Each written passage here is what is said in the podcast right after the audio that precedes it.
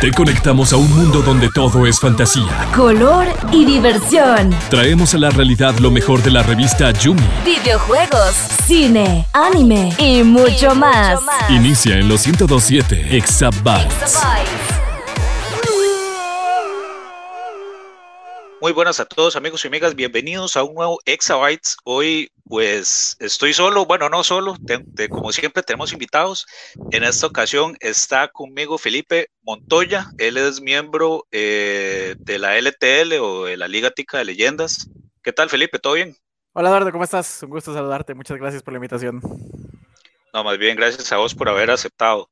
Este, mira, yo te voy a ser muy, muy sincero. Yo digamos que de League of Legends sé como lo básico. Sé que el juego existe y que es muy popular.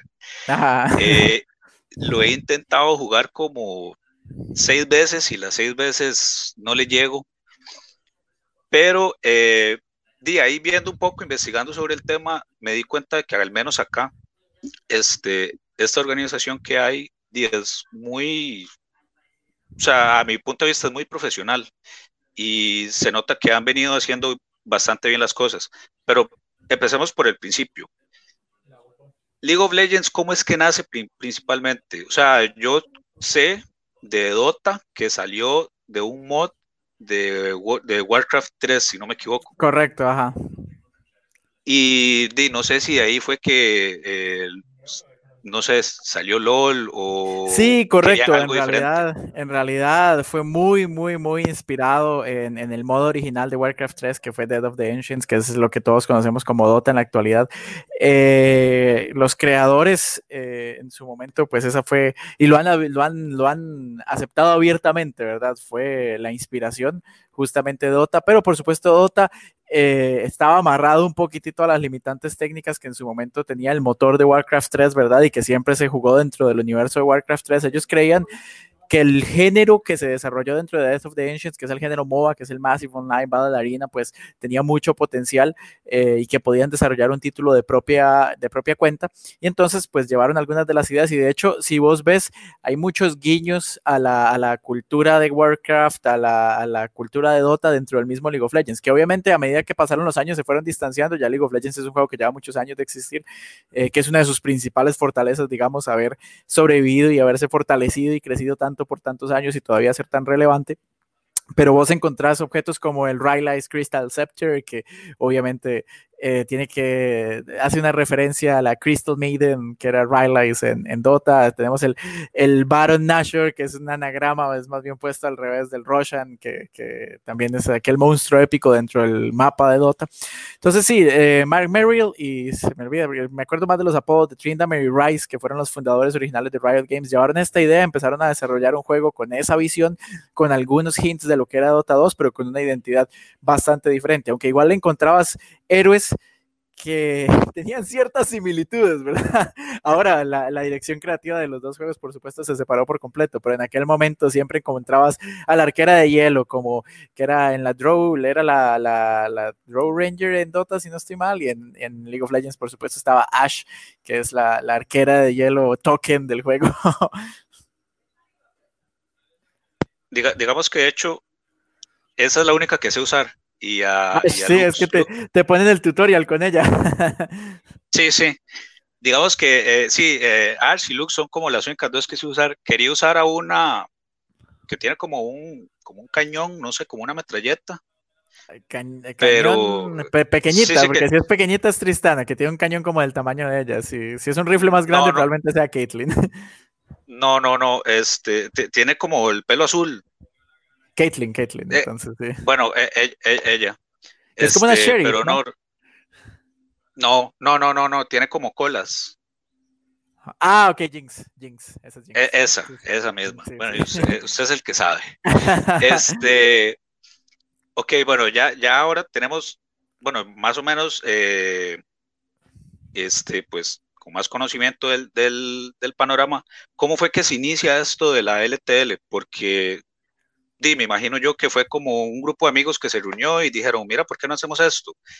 Pero, di, no sé, me imagino que la historia tiene algo más épico por atrás. Es, larguísima en realidad, porque LTL eh, muy orgullosamente es la Liga Nacional de Deportes Electrónicos más longeva de toda Latinoamérica. No hay un solo torneo en Latinoamérica que sea a nivel nacional y que haya corrido de manera ininterrumpida por tantos años, ¿verdad? La, la primera temporada de LTL fue en 2014, se empezó a planear a finales de 2013 y todo surgió allá remontándose a las épocas antiguas eh, de un evento fatídico que hubo acá en Costa Rica, que se llamó el, el, EMA, el Extreme Masters Arena, que era la primera promesa de un gran evento de esports en Costa Rica, hace muchísimos años, ¿verdad? En aquel momento, 2013, el tema de los esports no era tan sonado, no era tan fuerte, no era tan popular como lo es ahora. Eh, entonces este evento vino con muchas promesas, que se iba a hacer en el Estadio Nacional, que los premios iban a ser muy buenos y qué sé yo en aquel momento yo era jugador semiprofesional. Eh, estábamos tratando de participar en un equipo que se llamaba War Tracks Legacy y ahí toda la intención era pues empezar a construir un poquitito de escena, jugábamos en diferentes torneos, pero los torneos acá en Costa Rica en esa época estaban muy muy lejos de ser profesionales, ¿verdad? Había, había muchas diferencias a lo que es el torneo, por ejemplo, de Liga TIC ahora. Eh, me junté con un grupo de personas, de hecho no era ni siquiera un grupo de, amigos, dentro de los que estaban en el equipo, realmente eh, amigo amigo era solo uno, y después los otros, algunos se hicieron amigos cercanos con el paso del tiempo. Entonces yo me había más o menos involucrado en la escena competitiva de este juego, estábamos compitiendo en los torneos en Costa Rica, pero realmente los torneos acá dejaban mucho que desear, ¿verdad? O sea, los premios jamás ibas a poder argumentar que esto se iba a poder convertir en una, en una disciplina profesional, en una carrera con la clase de premios que daban, con la calidad del montaje que se hacía, eh, con toda la propuesta, era, era todavía muy deficiente y como que no era muy ambiciosa. Eh, y este, el EMA, fue el primer torneo que trajo ese tipo de propuesta, pero al final el EMA, por desgracia, fue una, fue una catástrofe, digamos, fue un fracaso catastrófico. Y lo sé porque yo lo vi desde adentro, digamos. Nosotros eh, dentro de Wartrax estábamos tan emocionados por tener un torneo de esa calidad que todos en alguna medida empezamos a participar. Entonces fuimos staff de EMA en todos los aspectos. Eh, y, y de hecho es gracioso porque fue una de las primeras experiencias así de hands-on, llamémosle, eh, haciendo eventos de esports para mí. Y yo en esports he hecho absolutamente de todo. Todo lo que hay para hacer en esports lo he hecho. O sea, he desde estado en la puerta parqueando carros y acomodando gente, desde cobrando entradas, desde tirado debajo de mesas, pasando cables de red, desde haciendo planificación de productor general de eventos de 3.000, 5.000 personas. Entonces, eh, pasé así de, de lo más básico hasta lo más elevado y todavía en los eventos de esports que se hacen en el país hago todos los roles donde haga falta gente, ahí voy a estar yo. Entonces, el EMA le pusimos mucho amor, le pusimos muchas ganas. Eh, obviamente yo no era director del EMA, ni, o sea, nada más nos reclutaron como staff voluntario porque teníamos algún tipo de convocatoria eh, dentro de la comunidad de League of Legends en ese momento y la idea era que nosotros llamáramos a los otros equipos y participaran. Eh, y el EMA sí fue catastrófico, la verdad. O sea, salió muy, muy mal en muchísimos aspectos diferentes por, por más que se intentó. Y en ese momento, al menos lo positivo es que pude conocer gente dentro del EMA que tenía una visión muy similar de lo que quería yo o de lo que esperaba de los esports en Costa Rica, ¿verdad? Entonces, después de que el EMA fracasó, nos sentamos algunos y no, realmente no éramos amigos, éramos conocidos, éramos amistades, pero teníamos una visión en común de, hey, no puede ser que en Costa Rica no podamos tener un torneo al menos decente, profesional, una liga profesional, algo a que la gente aspire a jugar, ¿verdad? Y entonces nos planteamos la idea de eh, Liga Tica de Leyendas. De hecho, la idea original eh, salió de un grupo de otras personas, eh, pero ellos me invitaron a mí por la experiencia que yo tenía ya en el montaje de torneos y de eventos. Y entonces yo me uní al grupo fundador de LTL, ¿verdad? Entonces, sí, entre todos planificamos el reglamento, el torneo, el calendario y lanzamos la primera temporada. que se, como te digo, se empezó a planificar a principios, no, a finales de 2013 y la primera temporada se lanzó oficialmente en noviembre, en, enero de 2014. Si no estoy mal, de hecho, por ahí está en la página de Facebook de la liga que fue fundada en el 15, 16 de enero de 2014. Entonces yo sé que por ahí fue que empezamos propiamente a trabajar. Y partimos de tres pilares fundamentales. El primer pilar era siempre dar premios en efectivo porque nosotros queríamos empezar a transformar un poco, evangelizar, a demostrarle a la gente que esto se podía convertir en una carrera real, en, una, en una profesión, digamos. Eh, que estábamos muy lejos en ese punto, ahorita todavía estamos lejos, pero estamos mucho más cerca de lo que estábamos en aquel momento. Entonces ese fue nuestro primer pilar sobre el que se construyó LTL, siempre dar premios en efectivo. El segundo pilar era siempre tener un público en vivo y finales presenciales, también para construir esta experiencia y esta cultura de que es un deporte de espectador, que no se trata solo de la gente que está jugando, sino que también la gente va, lo disfruta, crea comunidad. Entonces ese fue nuestra segunda, nuestro segundo objetivo, nuestro segundo pilar. Eh, tener siempre finales presenciales. Y el tercer pilar fue categorizar la competición, o como a mí me gusta ponerlo, tener torneos semilleros para poder empezar a cultivar nuevos talentos, para que la gente tuviera formas más amenas de acercarse a la escena competitiva, porque siempre tuvimos el problema de que obviamente a los equipos que apenas estaban empezando no les gustaba que les tocara contra los equipos más experimentados y los destruyeran. Y eso puede sonar medio mediocre, pero hay una, hay una, hay una justificación de fondo y es el hecho de que eh, la gente tiene que empezar a competir a un nivel que le permita escalar de manera saludable sin sentirse frustrado, ¿cierto? Entonces, para nosotros eso siempre fue muy importante, el hecho de, dividirlo, nada más para que nosotros pudiéramos crear lo que se llama un pool, ¿cierto? Un, surtido, digamos, de, de, de jugadores que pudieran nutrir la escena a través de los años y que siempre tuviéramos esa renovación y esos ciclos de equipos y de jugadores nuevos. Partimos con esos tres eh, preceptos, de esos tres pilares la primera final, nunca se me va a olvidar, la primera final la organizamos en el parqueo de un, de de, un café internet. Eh, que nos prestaron el espacio, donde quedaba eh, originalmente Creta Gaming ahí por la sabana, eh, que era, era medio café internet, medio tienda al mismo tiempo, ¿verdad? Hacía como de las dos. Entonces montamos la final arriba y abajo teníamos un par de televisores, teníamos los narradores, hicimos toda una, una final presencial, nos cabían más o menos 100 personas, llegaron 100 personas, cobramos mil colones por la entrada y eso dimos en premio. Nos, entraron 100 mil colones y eso dimos en premio. Es porque no, nosotros no cobramos inscripción al torneo. Era el primer torneo, era un piloto, queríamos ver qué tal salía, entonces no le cobramos inscripciones a los equipos, no teníamos un peso. Eh, entonces lo que entró en el evento, que fueron 100 mil colones, eso se repartió en premios y listo. Y quedamos increíblemente satisfechos, increíblemente contentos porque había sido, fue un evento pequeño, humildito, ¿verdad? Pero era uno de los primeros eventos que salía bien acá en Costa Rica de esports, que se hacía una final, que la gente no se desconectaba, que no había problemas de lag, que, que no había la multitud de catástrofes que habían sucedido antes, no, el evento se planeó, se propuso, se hizo, la gente fue, jugó, lo disfrutó, los espectadores lo disfrutaron también, se dio el premio ahí en vivo, se le dio el dinero a los jugadores y quedamos muy, muy, muy satisfechos, muy, muy satisfechos. Eh, siempre, siempre hay, obviamente, lunares en, en, en, la historia, en las cosas que se hace. Recuerdo, eso ya fue hace muchos años, pero recuerdo que en aquel momento los equipos finalistas, que eran los finalistas originales, eh, no quisieron ir a jugar porque nosotros no podíamos pagarles eh, los viáticos, no podíamos, eh, qué sé yo, conseguirles el almuerzo a todos y, eh, pagar el transporte de todos y eso, porque, o sea, realmente estaba fuera de la capacidad de la organización, ni, ni cobrábamos inscripciones, no teníamos dinero para hacer eso, entonces los finalistas de la División A se rehusaron a ir a jugar.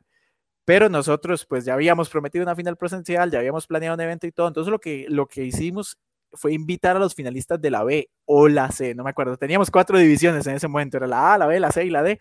No sé cuál de todas invitamos porque ya no me acuerdo con honestidad, fue hace muchos años, pero los invitamos a ellos y ellos felices de ir a jugar. La final fue súper buena y la hicimos con ellos y al final seguimos adelante. Se hizo algún tipo de polémica porque los equipos top no quisieron ir a jugar, pero bueno, al final era la oportunidad que ellos se perdieron. Y al final más bien, ¿cómo, cómo resolvieron con, con los finalistas, digamos, de la División A, porque di, fueron finalistas, pero no, no salió campeón. Y me imagino que la plata que habían recolectado para el premio, se la tuvieron que dar a los que sí fueron a esa final. Sí, si no estoy mal, lo que se hizo fue que se, se repartió, digamos, se, se, partió, lo que pasa es que también fue hace muchos años, entonces no, no, estoy del todo seguro, pero si no estoy mal, lo que hizo fue que se, se, seccionó el premio, digamos, el dinero que se recogió y se le dio una parte, una, un porcentaje a los muchachos que fueron a jugar presencialmente de la División B y lo otro, pues se jugó en una final en línea probablemente, espero que haya videos por ahí que lo comprueben, ya no me acuerdo, y, y, se le dio ese premio a los, a los finalistas de la... Ahora que, que, que mencionas esto de que hay varias divisiones, perdón por la alegoría, tal vez a la gente no le guste por, por, la comparación que vaya a ser, pero es como tal vez yo y mucha otra gente lo vaya a entender. Es similar a como, digamos, una división de fútbol. Es decir, que hay, desciende uno o dos y suben uno o dos del, de la división por abajo. Sí, sí, y en realidad la, alegoría no ofende, por lo menos a mí me parece que es una manera sencilla de explicarle al público en general cómo funciona, porque obviamente todo el mundo está familiarizado con el sistema del fútbol. Sí, es más o menos así, eh, y de hecho la liga siempre ha tenido alguna naturaleza de torneo, promoción, relegación a través de todos los años que ha existido, incluso ahora que ya nuestro formato es completamente diferente, que ya no hay cuatro divisiones diferentes, todavía hay un torneo de ascenso. Eh, que permite que los equipos nuevos se integren a la escena competitiva y luego traten de ganar un cupo en LTL, que ya es el, torneo a nivel profesional en el país. Entonces sí, es más o menos como en fútbol y sus divisiones de ascenso y eso. Y, está regulado igual por, por Riot. O digamos, ustedes son completamente independientes de lo que, digamos, ellos les, ellos vayan a. Obviamente ellos ponen sus reglas y, el juego se juega de esta, de esta forma, pero ustedes manejan, no sé, eh, que cada equipo, el que gane tiene tres puntos, el que pierda ahí no se lleva nada, el que empate se lleva uno, dos. Sí, ahí esa es una pregunta interesante. Nosotros tenemos eh, la fortuna y ha sido gracias al trabajo de tantos años de ser liga nacional. Nosotros tenemos la licencia de Riot Games en Costa Rica y somos una de las pocas ligas a nivel latinoamericano que tiene ese reconocimiento. De hecho, hasta el año pasado eran cinco nada más los, los territorios más grandes, o sea, estaba la liga en México, Colombia, Chile, eh, Argentina y Costa Rica, que obviamente tiene un tamaño muy diferente a todos esos países, pero es porque en Costa Rica se desarrolló escena y se cultivó un ecosistema de esports por muchísimos años. Entonces, a pesar de no tener un tamaño de mercado como esos otros países, sí teníamos una escena de esports muy desarrollada y eso permitió que Riot se fijara en nosotros y nos ofreciera la posibilidad de tener una licencia de liga nacional. Pero sí, en realidad uno tiene ciertas, ciertas libertades hay, ciertos criterios y ciertos estándares que hay que cumplir como Liga Nacional que Rayo te exige, ¿verdad? Y por contrato tenés que cumplir con ciertos aspectos.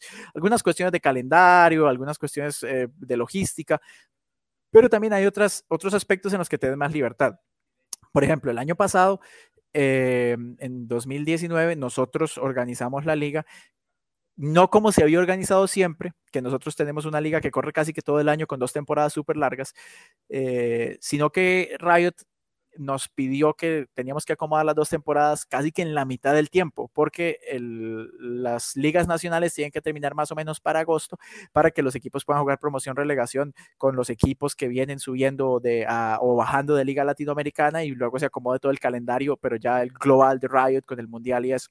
Entonces nosotros teníamos que terminar antes. Eso nos obligó a cambiar el calendario y jugar en un formato que nunca habíamos jugado antes. Y por ser el primer año, nosotros estuvimos, bueno, sí, súper bien, vamos a, probarlo y eso. El formato, pues funcionó, cumplió los objetivos, pero eh, al final Ah, no quedamos del todo convencidos con ese formato, que es el que de hecho siguen usando todas las otras ligas nacionales actualmente. Nosotros ya veníamos acostumbrados de muchos años a trabajar en un formato diferente. Entonces, para este año yo me senté con Revit y les dije, miren, la verdad, o sea, en Costa Rica este formato no nos funciona, no nos gusta tanto, preferimos este formato. Y entonces la liga para este 2020 cambió a un formato completamente diferente, que es una liga extensa casi de todo el año. Empezó en marzo y va terminando en agosto la final de liga y luego viene el ascenso y promoción, relegación y eso, entonces casi casi hasta octubre, todo el año de competición en lugar del formato previo que dejaba muchos huecos en el calendario. Entonces, en ese tipo de cosas sí tenemos eh, libertades. Y ahorita, ¿cuántos, ¿cuántos equipos nacionales hay más o menos? Vi que están separados en dos grupos. Creo que hay como seis equipos por grupo, no sé, hay cinco. por grupo. Sí, correcto. O sea, diez en total. ¿Y cómo es ¿Cuál, es ese formato que manejan acá de competición? Ok, la, la cuestión, pues esta es una pregunta que surge muy a menudo, ¿verdad? Eh, en Costa Rica hay muchísimos equipos de League Legends. Lo que pasa es que al ser Liga Nacional es como la Liga Nacional de Fútbol también, ¿verdad? Compiten los 10 equipos top, los 10 equipos élite, y por eso tenemos un, un proceso de torneo de promoción-relegación. Entonces, compiten los 10 mejores equipos del país y eh, el formato es más o menos así. Eh, primero hay una fase de round robin dentro de cada grupo. Entonces tenemos los dos grupos y cada eh, equipo integrante de ese grupo se enfrenta contra sus rivales inmediatos, o sea, contra los equipos con los que comparte grupo. Después viene el, y se enfrentan en una, una vez, en, encuentros ida y vuelta, eso sí es importante. Entonces, jugás una, una partida del lado azul y jugás una partida del lado rojo. Si ganás, Las dos partidas, tres puntos. Si empatas, o sea, si ganas una y perdes una, es un punto para cada uno y obviamente pues si perdes no, no ganas puntos. Entonces ese es el formato del encuentro. El formato de esa fase del torneo es round robin, que significa que se enfrentan todos contra todos. Después viene el cross round robin, que significa que los equipos del grupo A se enfrentan a los equipos del grupo B una vez. Eh, igual en formato ida y vuelta. Entonces, cada partida es a dos juegos, eh, cada encuentro es a dos partidas, a dos juegos. Y después de que termine el cross round robin, viene la vuelta del round robin original, entonces se vuelven a enfrentar a los equipos de su propio grupo ya para ver quién clasifica o no. En la actualidad estamos en la vuelta del, cross round robin, eh, eh, en la vuelta del round robin, digamos. Estamos muy, muy cerca ya de llegar a eliminatorias. Entonces, esa es la temporada regular round robin ida, cross round robin y round robin vuelta. Esa es la temporada regular y después ya vienen las eliminatorias. Las eliminatorias pasan los tres mejores equipos de cada grupo. El primero de cada grupo queda sembrado automáticamente en semifinales y el segundo y tercer lugar juegan en cuartos de final. Entre ellos, el segundo del A contra el tercero del B y el segundo del B contra el tercero del A y ya ahí van hasta llegar a la final. Ah, ok, ok. Y igual la final va a doble partida, ida y vuelta. No, la final, eh, de hecho, desde que entramos a cuartos de final, el formato cambia a mejor de cinco. Entonces se juegan hasta cinco partidas y el que gane primero tres, pues es el ganador y es el que avanzaría y esa muerte súbita. Entonces ahí sí le ganas a un equipo y ese equipo está fuera y, ahí vas avanzando. Eh, y después de que termina la liga, la liga este año, la final es el 16 de agosto. Eh, desgraciadamente y por primera vez en toda la historia de lo que va de Liga Tica de Leyendas, este año no vamos a tener final presencial, pero bueno, es, es entendible por la situación por la que estamos atravesando, algo que evidentemente nos, nos entristece un poco, pero bueno, vamos, igual estamos trabajando desde ya para hacer la experiencia de la final en línea lo mejor y lo más atractiva posible para todos los espectadores, porque sí, evidentemente era difícil hacer una, una final presencial en las condiciones actuales. Entonces, después de la final, la final es el 16 de agosto, termina la final eh, y inmediatamente viene el, las eliminatorias, pero del CTL, el circuito tico de leyendas, que es nuestro circuito de ascenso. Ahí es donde todo, ya sí está abierto a todos los equipos. Vienen las eliminatorias, que son un par de fines de semana, terminan las eliminatorias e inmediatamente viene el torneo de promoción relegación. Eh, que es eh, donde se enfrentan los últimos de cada grupo, el que haya quedado quinto en cada grupo de LTL, contra los dos equipos que hayan quedado más arriba en el CTL. Y ahí de entre esos dos se decide pues si entrarán o no nuevos equipos para la temporada 2021 de Liga Tica de Leyendas. De hecho, esa era una, una, pregunta que te iba a hacer más adelante, pero ya, ya me la respondiste. ¿Qué, ¿Qué, diferencia había entre el LTL y, y el CTL? Pero ahora me surge otra.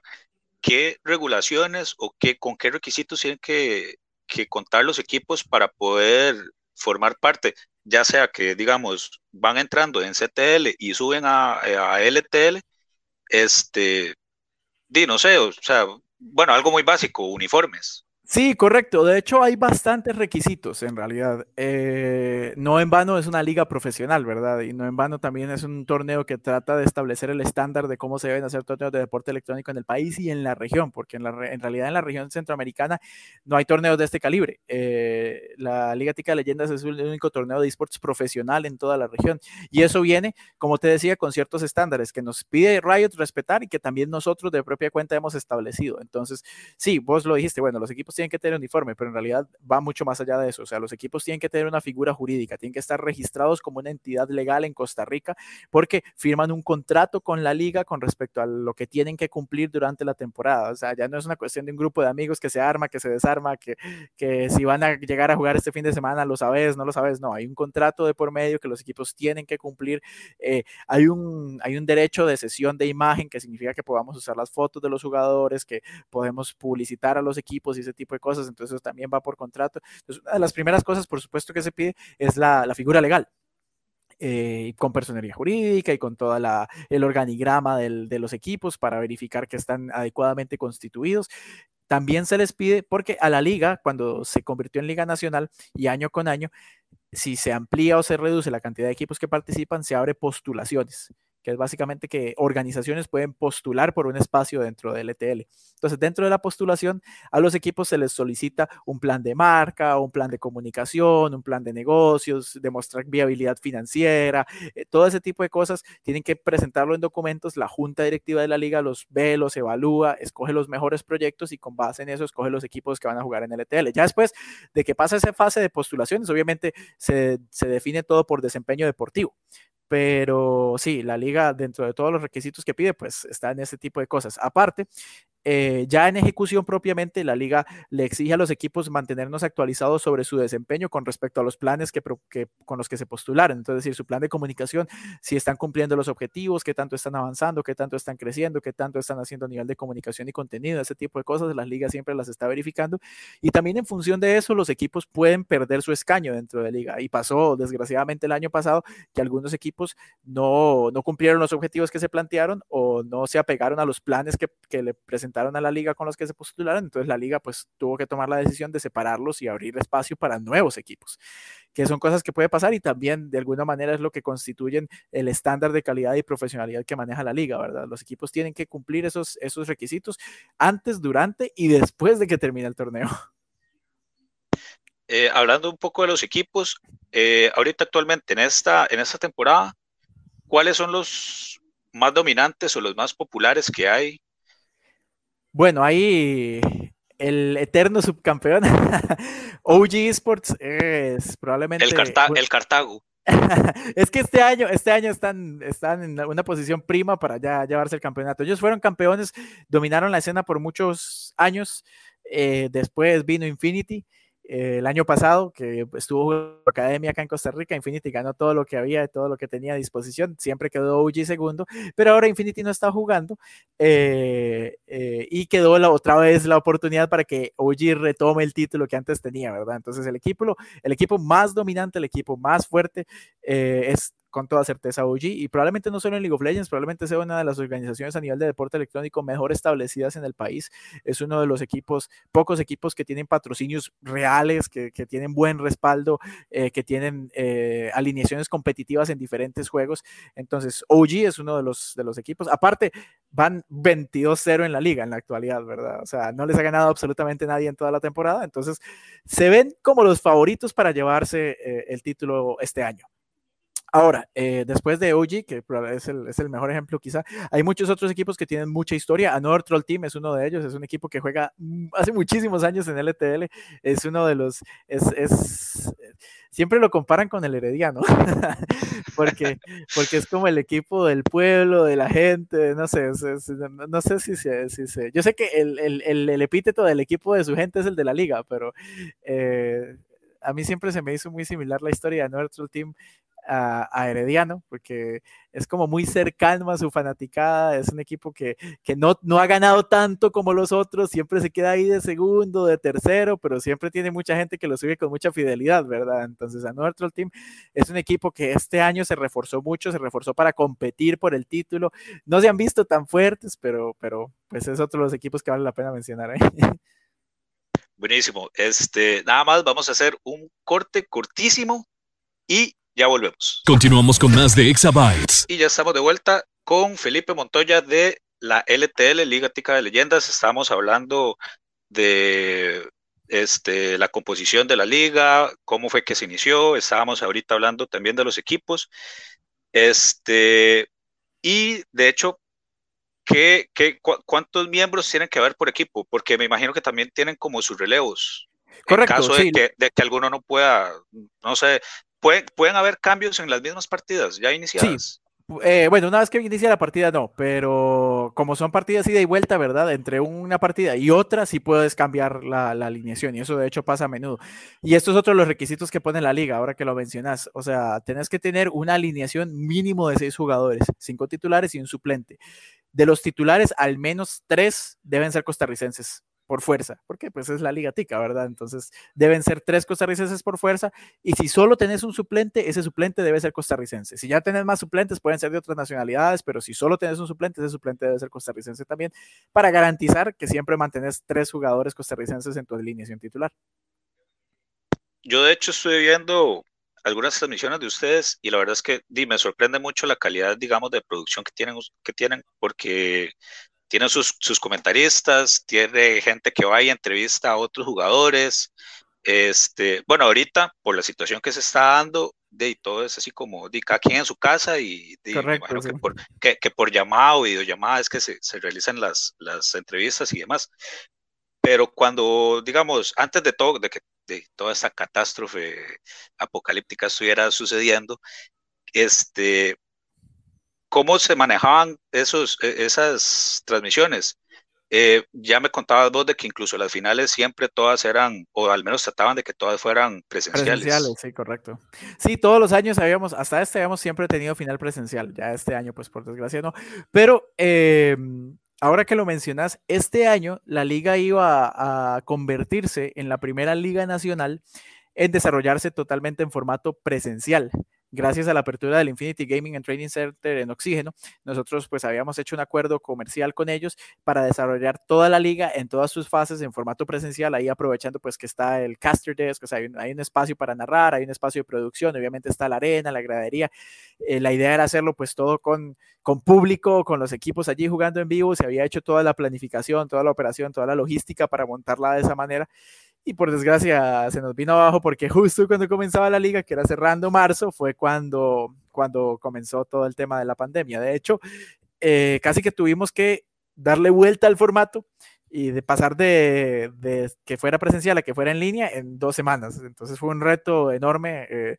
cambiar la producción, cambiar todos los overlays, todo el trabajo de planificación, de cómo se iba a estructurar los equipos, porque es, una, es un montaje completamente diferente, ¿verdad? Eh, entonces tuvimos que cambiar eso un poco de manera apresurada. Todavía incluso a medida que ha ido avanzando la, la temporada, hemos ido sumándole cositas ahí, embelleciendo la producción, porque la producción nos tocó irla construyendo sobre la marcha mientras mudábamos del formato presencial al formato en línea. A pesar de eso y a pesar de que la tuvimos que construir apresuradamente y en esas condiciones, pues eh, yo estoy bastante contento, estoy bastante satisfecho con el producto que se pudo mostrar, con la calidad que se logró. Siempre hay cosas que mejorar, siempre hay cosas eh, que pulir, siempre hay cosas que perfeccionar, pero en general y dadas las circunstancias, eh, el equipo de liga y yo personalmente que me cargo de la producción, estoy, estoy bastante satisfecho con lo que se logró volviendo un poco al juego, este, bueno, te estaba diciendo de que di, yo soy un novato en, e, este, eh, no solo, no, no solo en, este tipo de competiciones, sino en el juego en general. Pero digamos, eh, bueno, sé que hay muchos personajes y tengo entendido que hay como una especie de baneo temporal de los mismos personajes. Este, eh, ¿Ustedes también aplican algún, alguna prohibición de, no puedes usar este personaje o tiene que haber, no sé, hay cierta una, estructura. Correcto, hay cierta estructura que ya de por sí el juego fuerza, pero aquí hay ciertos detalles. Primero, antes, antes voy a aprovechar para hacer un spot publicitario para un programa que nosotros tenemos que se llama Guardianes de la Grieta. Eso es para la gente que quiere aprender que quiere aprender a jugar League of Legends en un, en un ambiente seguro, divertido, relajado, que, que, no están muy seguros, que le parece muy intimidante porque hay demasiados héroes y no sabe por dónde empezar y todo. Eh, si no estoy mal ahorita, Guardianes está corriendo los domingos y los miércoles, la encargada se llama Nela Quiroz, entonces eh, ella reúne ahí un grupo de gente y es una experiencia bastante bonita, muy didáctica, muy amena, donde la gente si quiere aprender a jugar League of Legends están súper invitados a, a, unirse a la iniciativa de Guardianes, hasta regalitos les dan y todo, hay skins para, para los que van a jugar, entonces invitadísimos ahí, si son como Edu, que, que todavía como que lo ha intentado, pero todavía no está seguro de mandarse.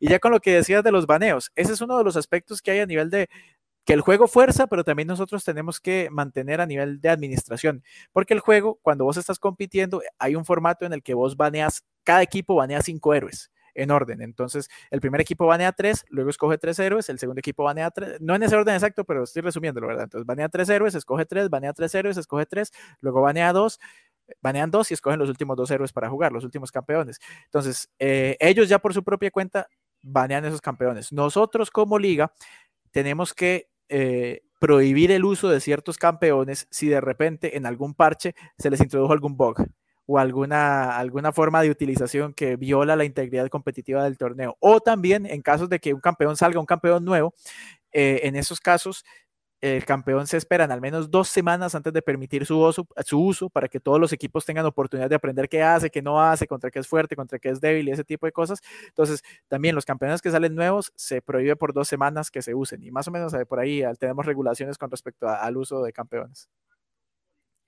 Este, ¿Qué estrategia es la que, se, la, que se utiliza normalmente? O sea, yo he visto así como que van dos arriba, dos abajo y uno al medio, pero también está el término del famoso jungla, que, o sea, yo por lo poquito que he jugado he entendido que es el que anda por el resto del mapa, este, di, matando a los otros bichitos que hay por ahí.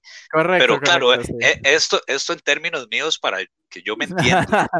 Pero explique, explícame vos que vos sí sabes el meta, eh, este meta que estamos jugando en la actualidad se definió después del Mundial de Season 1 de la primera temporada, por allá en 2010. Porque antes se jugaba todo donde fuera, en cualquier cosa, y, todo el mundo hacía lo que se le daba la gana. Pero en ese momento se determinó que esa era la manera más eficiente de jugar el juego, la manera que era más certera para conseguir la victoria. Entonces, actualmente se distribuye así. Vos obviamente son equipos de cinco jugadores, el mapa tiene tres carriles y la jungla. Entonces vos envías un jugador al carril superior, ese es el carrilero superior o el top, envías un jugador al carril central, ese es tu mid, carrilero central, y envías dos jugadores al carril inferior, que son tu AD carry y tu soporte, o tu tirador y tu soporte, y por último envías el jungla, pues a la jungla, ¿verdad? Entonces, eh, los carrileros, en términos muy generales, aunque eso no es cierto, se mantienen en su línea y se enfrentan a su oponente de línea, o sea, al otro carrilero superior, al otro carrilero central. El jungla se mueve por todo el mapa y tiene la gran ventaja de poder influir todas las líneas. Y ese es más o menos el meta. Ahora, eso eh, varía muchísimo. Hay muchas estrategias diferentes que modifican de alguna manera eh, cómo, se, cómo se juega esa formación original eh, o el tipo de, héroes que se juegan en, cada una de esas posiciones, porque vos dirías, bueno, los soportes son héroes que funcionan con muy poco oro y que tratan de asistir a los demás y eso, pero también hay soportes que son asesinos y que jalan un montón de oro y que su trabajo más bien es eliminar oponentes y es el mismo caso con los junglas. Algunos junglas son tanques y su objetivo es iniciar peleas o más bien desenganchar peleas que son desventajosas, pero también hay otros junglas que son asesinos y su objetivo es ir a cazar al otro jungla y eliminarlo y ese tipo de cosas. Entonces, esos creo, lo que ha mantenido League of Legends fresco y vigente eh, y popular por tantísimos años. Que nunca dos partidas son iguales. Y vos dirías, no, pero es que es el mismo mapa. O sea, ¿por qué? Eso debe ser súper aburrido porque es el mismo mapa una y otra vez. Lo que pasa es que los héroes son tan diferentes y tenés tantísimos héroes que la variedad, la variedad de las interacciones y lo que sucede de una partida a otra es demasiado, demasiado diferente. ¿Cuántos, este, eh, no, no categorías? Eh, bueno, sí, ¿Cuántas categorías, digamos, de héroe hay? Te pongo un ejemplo. Yo soy mucho de jugar Overwatch. Entonces, antes teníamos cuatro, eh, que era defensa, ataque, eh, tanque y healer. Ahora pues solo hay tres, que es ataque, tanque y healer.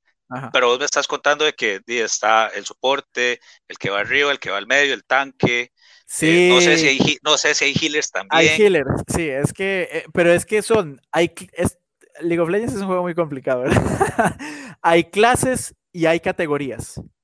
Entonces. Eh, clases era lo que, lo, que te quería decir, pero se me fue la palabra. Sí, hay posiciones y hay clases. Entonces, las posiciones son las que yo te dije y no cambian. Esas sí son top, jungla, mid, eh, AD carry o, tirador, digamos, y soporte.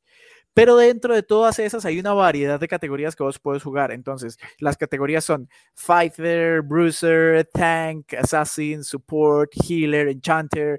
O sea, y por ejemplo, esos que te dije son todos soportes. Un Enchanter es un soporte. Un, un, un, un healer es un soporte también. Eh, y hay otros ni siquiera me acuerdo cómo se llaman, pero hay otra categoría de soportes. O sea, son muchísimas. No, no me acuerdo, en realidad no me acuerdo, eh, porque son muchas, muchas, pero cada una hace cosas diferentes. O sea, si vos tenés eh, un enchanter, por ejemplo, generalmente un enchanter en la posición de soporte lo que hace es que hostiga al oponente, tiene hechizos de protección, pero no específicamente de curación, eh, y generalmente se usan para poner presión en la línea, más que para proteger a tu equipo.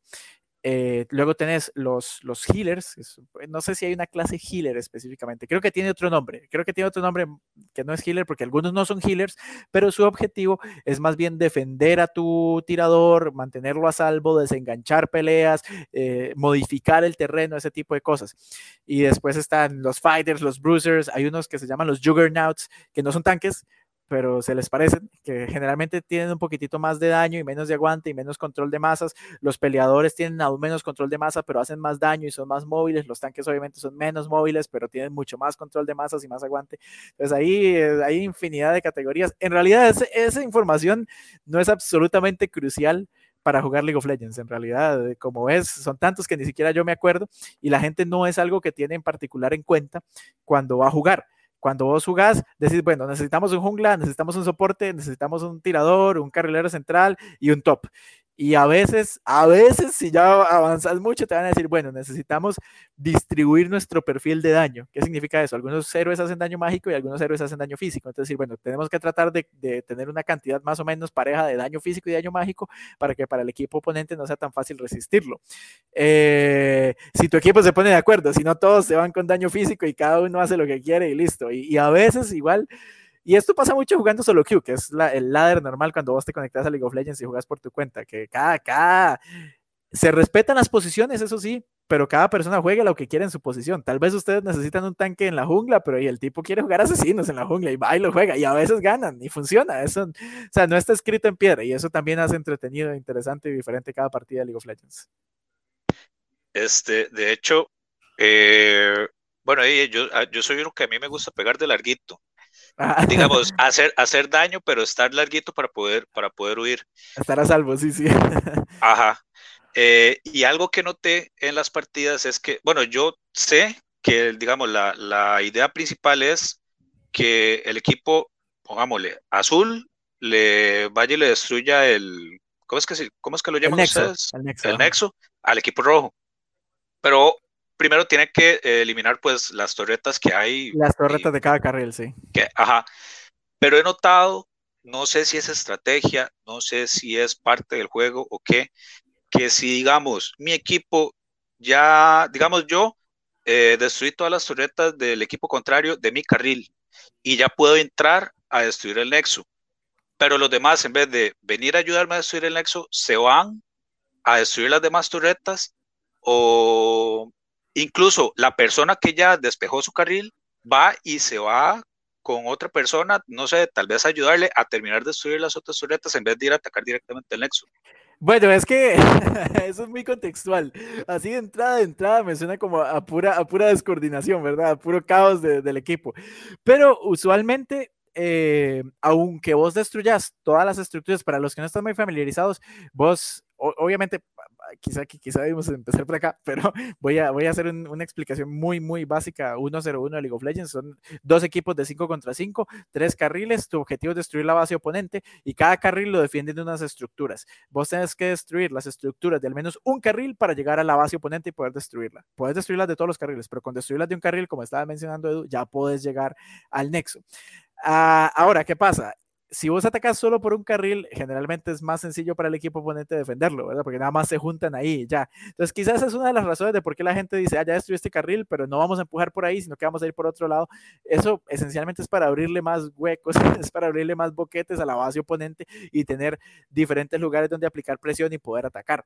Eh, de hecho, ahora que lo mencionas así, se dio una situación curiosa este fin de semana en la liga, que fue eh, que perdió uno de sus inhibidores, el equipo de UG, el que te comentaba antes, que es el que está favorito para ganar eh, esta temporada. Los inhibidores hacen que los, los minions del oponente sean más fuertes en esa línea. Los minions son criaturas automáticas del juego que empujan las líneas, que te ayudan a destruir estructuras. Entonces, si a ti te destruyen el inhibidor en una línea, los minions oponentes en esa línea son más, más, fuertes.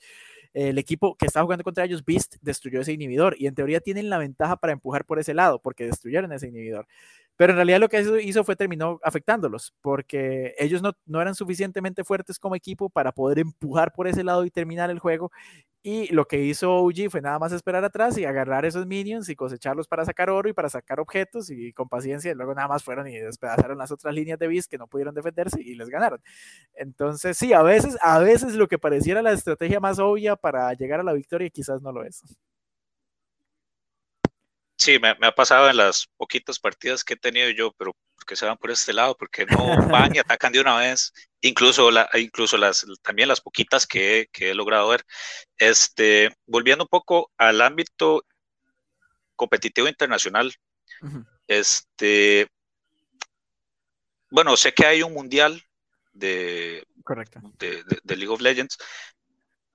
Se puede, digamos, por ejemplo, que OG gane esta liga y que ellos no se clasifiquen a, una competición regional y ya después se manden al mundial o simplemente el que queda aquí campeón nacional ya quedó campeón nacional. No hay, digamos, como una competición, digamos, digamos la CONCACAF.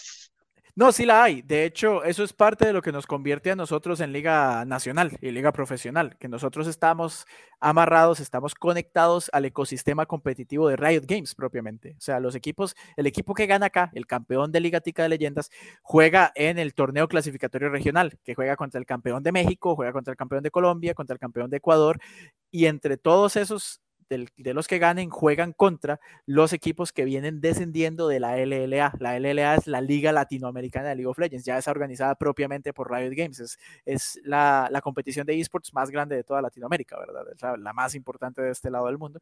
Entonces, sí, los equipos que juegan acá en Costa Rica tienen, aparte de una compensación bastante sustanciosa a nivel económico si ganan la liga, eh, la posibilidad de competir contra los campeones regionales y ascender a la Liga Latinoamericana. Y ya a, través de la Liga Latinoamericana, vos sí podés ir al Mundial. Latinoamérica tiene un campo en el Mundial, entonces el equipo que gana la Liga Latinoamericana propiamente ah, entra a la fase de play-in del Mundial.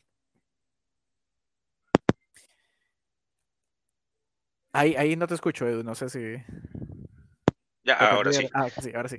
Este, Sí, este, ya, ya, ahora ya te estaba diciendo que ahora ya me queda más claro eh, más o menos el, el, ambiente. Y otra cosa, los equipos eh, de aquí nacionales necesitan tener un, un, patrocinador o pueden irse así sin más. No necesitan, pero evidentemente es recomendado, ¿verdad? Eh, son temporadas largas y la liga es un torneo exigente que por lo que la liga te pide como, como institución, como organización participante, vos necesitas de cierto presupuesto, de cierta capacidad operativa, de cierta viabilidad financiera para poder sobrevivir. Entonces, no, la liga no le exige a los equipos tener un patrocinador, pero evidentemente se nota, digamos, que los equipos que tienen un patrocinio son los que, los que pueden desempeñar mejor tanto sus labores operativas como sus labores deportivas, porque es, eh, en realidad, eh, como te decía, ya, ya nos movimos de ese, de ese ecosistema en el que eran grupos de amigos nada más y que se juntaban a jugar un rato, ¿verdad? Ya hay muchísimos otros aspectos alrededor de cómo opera un equipo de deporte electrónico en el país y tener un patrocinador es absolutamente clave. Y por ahí también, este, si hay ausentismo de un equipo que tiene su partido, por decirte hoy, y no pudieron llegar, hay, me imagino que hay una especie de sanción. Eh, sí, claro, hay sanciones. Eh, de hecho, eso precisamente por cómo funciona el reglamento y por el contrato que tienen los equipos con liga, nunca se ha dado desde que somos liga nacional. O sea, en todo el año pasado y este año no se ha dado tampoco. Es muy raro que se dé. Antes, cuando no, éramos liga nacional oficial, sí éramos liga nacional, pero no éramos liga oficial de Riot, a veces pasaba, muy rara vez, porque obviamente no solo el hecho de ser liga nacional es la que consolida el profesionalismo del torneo, sino que ya son muchos años de hacerse y es, una, es una estructura muy bien, muy bien consolidada. Entonces ya también los equipos, no, no es cualquier equipo que vino a jugar un fin de semana y luego se salió ¿verdad? Se espera que haya cierta seriedad. Y ya obviamente al convertirnos en Liga Nacional, eso se duplica y se espera mucho más profesionalismo. Entonces, no nos ha pasado, esperamos que no nos pase porque también eso afecta la calidad del producto y la producción y todo el trabajo y la planificación y eso, pero eh, si llegara a pasar, sí hay sanciones, hay sanciones bastante fuertes para los equipos, hay toda una tabla de multas con respecto a que los equipos también al firmar el contrato aceptan que ellos van eh, a aceptar ser multados si incumplen algunos de los criterios que la liga establece para, el desarrollo normal de la operación. Entonces sí, es bastante serio ese, ese, aspecto. Supongo que por eso no ha pasado y afortunadamente no ha pasado porque los equipos saben que se atienen a, consecuencias también. Eh, no solo es la multa, sino que los equipos podrían eh, perder su escaño en la liga. Se les podría, como te decía, si no cumplen, los equipos simplemente para la siguiente temporada de liga no se les permite ingresar.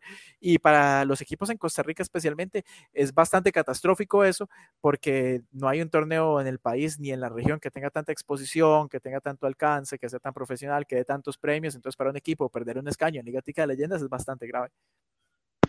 Eh, ¿Y dónde hacían las finales antes, presenciales? Porque, bueno, ahora está el, el Infinity Gaming Center. Ajá. Pero antes de que, de que existieran, ¿dónde las, dónde las, realizaban? En todo lado. a ver, vamos a hacer un historial de lugares. Eh, como te dije, la primera fue en el parqueo de, de Creta Gaming hace 800 mil años. Eh, después las hicimos en el en una aula de la Universidad Creativa. Después eh, en unos eventos de los eventos de cultura pop que se hacen acá en, Costa Rica. En, varios de esos, de hecho, tuvimos tuvimos finales en el, en el Curi, tuvimos finales en el, en el Camen también, en algún momento llegamos a tener finales, hicimos finales en el Teatro La Fortina en Heredia, que desafortunadamente ya no está ahí, pero era el teatro que quedaba en el Paseo de las Flores, eh, muy, muy chiva. Entonces, así, hicimos finales ahí en algún momento. Hicimemos finales en el Teatro Eugene O'Neill en, en, San Pedro. Hicimos finales en el Cine Magali. Hicimos finales en un espacio por allá por, eh, por el, ¿cómo se llama? Por Plaza Víquez, que era el Versus, el, el Versus Arena, que ya, ya no existe. Eh, entonces, sí, por todo lado, que en realidad ha sido uno de los, retos que, enfrenta el deporte electrónico en el país, es la, falta de infraestructura. Entonces, siempre teníamos que estar buscando lugares que medio se acomodaran y luego modificarlos para que calzaran con lo que se necesita para una final presencial de deportes electrónicos, que es un, es una, es un despliegue tecnológico bastante complejo. Y ahora, vos como, como miembro de, de esta organización, ¿qué esperan para, para el futuro? ampliarse más, no sé, que hayan más equipos este, en división, en primera división, por decirlo de una forma, eh, subir los premios, obviamente que haya más, más nivel, más competitividad, la, la misma producción. Sí, hay muchos aspectos en los que nosotros todavía queremos crecer, mejorar, consolidar. Eh, en la actualidad, eh, recién cambiamos de formato, como te decía, el año pasado eh, tuvimos un formato diferente, este año probamos un formato nuevo que nos gustó muchísimo. Ahorita nosotros estamos enfocados un poquitito en, en masificar el fenómeno del deporte electrónico en el país, que lo vea mucho más gente, porque la liga pues tiene una comunidad muy fiel que nos ha seguido por muchísimos años, pero para que permitirle a los equipos crecer y permitirle a la liga crecer como torneo, necesitamos masificar, llegar a medios más grandes, posicionarnos en, otros espacios. Entonces, ese es uno de los objetivos ahorita. Eh, también consolidar muchos aspectos a nivel de, profesionalismo y operativos, tanto de equipos como de liga, para poder consolidarnos como, como una verdadera estructura deportiva en el país, que eso es algo de lo que se hace, porque también la liga en la actualidad tiene un modelo dual. Nosotros funcionamos como Liga Nacional de Deportes Electrónicos, pero también somos la representación de la Federación Nacional de Deportes Electrónicos. Eh, dentro del país no, porque en el país no hay propiamente esa figura, porque el deporte electrónico no está reconocido como deporte, pero fuera de las fronteras de Costa Rica, nosotros somos la Federación Costarricense de Deporte Electrónico. Entonces también eh, es objetivo clave para nosotros ahorita separar esas dos operaciones, que la federación pueda ser federación y la liga pueda ser liga y que cada uno se concentre en hacer las cosas que tiene que hacer y perseguir la oficialización del deporte electrónico en el país para darle más facilidades a nuestros jugadores que puedan usar la infraestructura de deporte actualmente disponible en el país, el Estadio Nacional, gimnasio nacional, ese tipo de cosas, que se les puedan otorgar visas a los jugadores para poder viajar a competir en los mundiales, que nos ha pasado que algún jugador de repente no puede ir porque no se le otorgó la visa para pasar por Estados Unidos porque no se reconoce como deporte en el país. Entonces, ahorita nuestro enfoque más es consolidar, ¿verdad? Solidificar lo que hemos hecho para poder volver a, a, eh, crecer sobre, sobre, sobre esa base sólida, sobre esos pilares.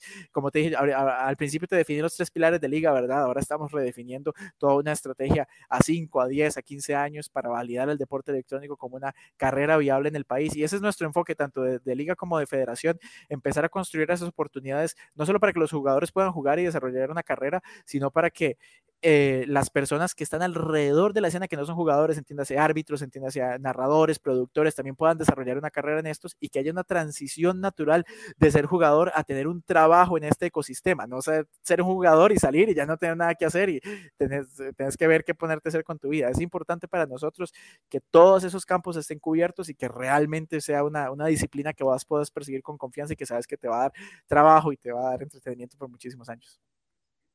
Sí, que se rompa ese, esa idea, ese mito de la gente que piensa que todavía es jugar jueguitos y es perder el tiempo. Sí, correcto. que nos ha costado muchísimo, pero ahí vamos. Sí. Y bueno, la, los partidos, ¿qué fechas, qué días son y en dónde se transmiten? Eh, la liga se juega todos los fines de semana, sábados y domingos a partir de las 6 de la tarde, todos los sábados y domingos a partir de las 6 de la tarde por eh, LTLCR. Eh, así salimos en todo lado, excepto en Facebook. En Facebook salimos como Liga Tica de Leyendas, pero en Twitch, YouTube, Instagram y Twitter somos LTLCR. Entonces, los partidos se transmiten en Facebook, en Twitch y en YouTube en transmisión simultánea. Entonces, lo pueden ver por las que prefieran o por las que tengan datos gratis o, por las que les guste, pero en todas es la misma transmisión con la misma calidad. Y sí, sábados y domingos a las 6 de la tarde, Liga Nacional de Deportes Electrónicos de Costa Rica. Incluso tienen como una especie de pre-show Sí, tenemos un pre-show que se hace en Instagram, donde entrevistamos a, diferentes personas de la escena, tanto invitados internacionales como invitados nacionales en el pre-show. Digamos, este fin de semana fue árbitros, para que la gente se entendiera un poquitito qué hace un árbitro en deporte electrónico, que pareciera que raro para que un árbitro, pero realmente tiene una función muy importante. La semana pasada habían sido streamers de la escena nacional y escena latinoamericana. La semana antepasada habíamos tenido eh, invitados propiamente del LLA, que tuvimos a Calypso por ahí, que es la presentadora del LLA. Entonces, sí, tenemos el pre-show, también invitados a eso. Eso es en Instagram Live, en el LTLCR, 5 y media de la tarde, sábados y domingos, justo antes de que comience liga. Termina el pre-show y comienza la liga en Twitch, Facebook y YouTube. Un saludo a Gabo, que yo sé que por ahí anda a veces. ya le mando el saludo, claro que sí.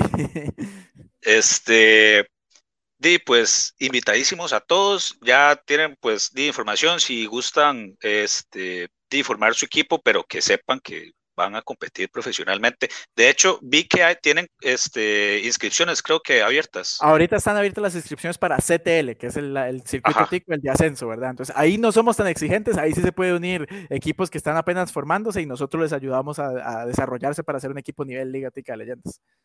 Buenísimo, entonces igual pueden buscar toda la información en, en sus diferentes redes sociales, Facebook, Twitter, eh, Instagram que tienen y también canal de YouTube y de Twitch. Sí, en la página también. La página se llama igual, ltlcr.com. Cierto, y tiene página web.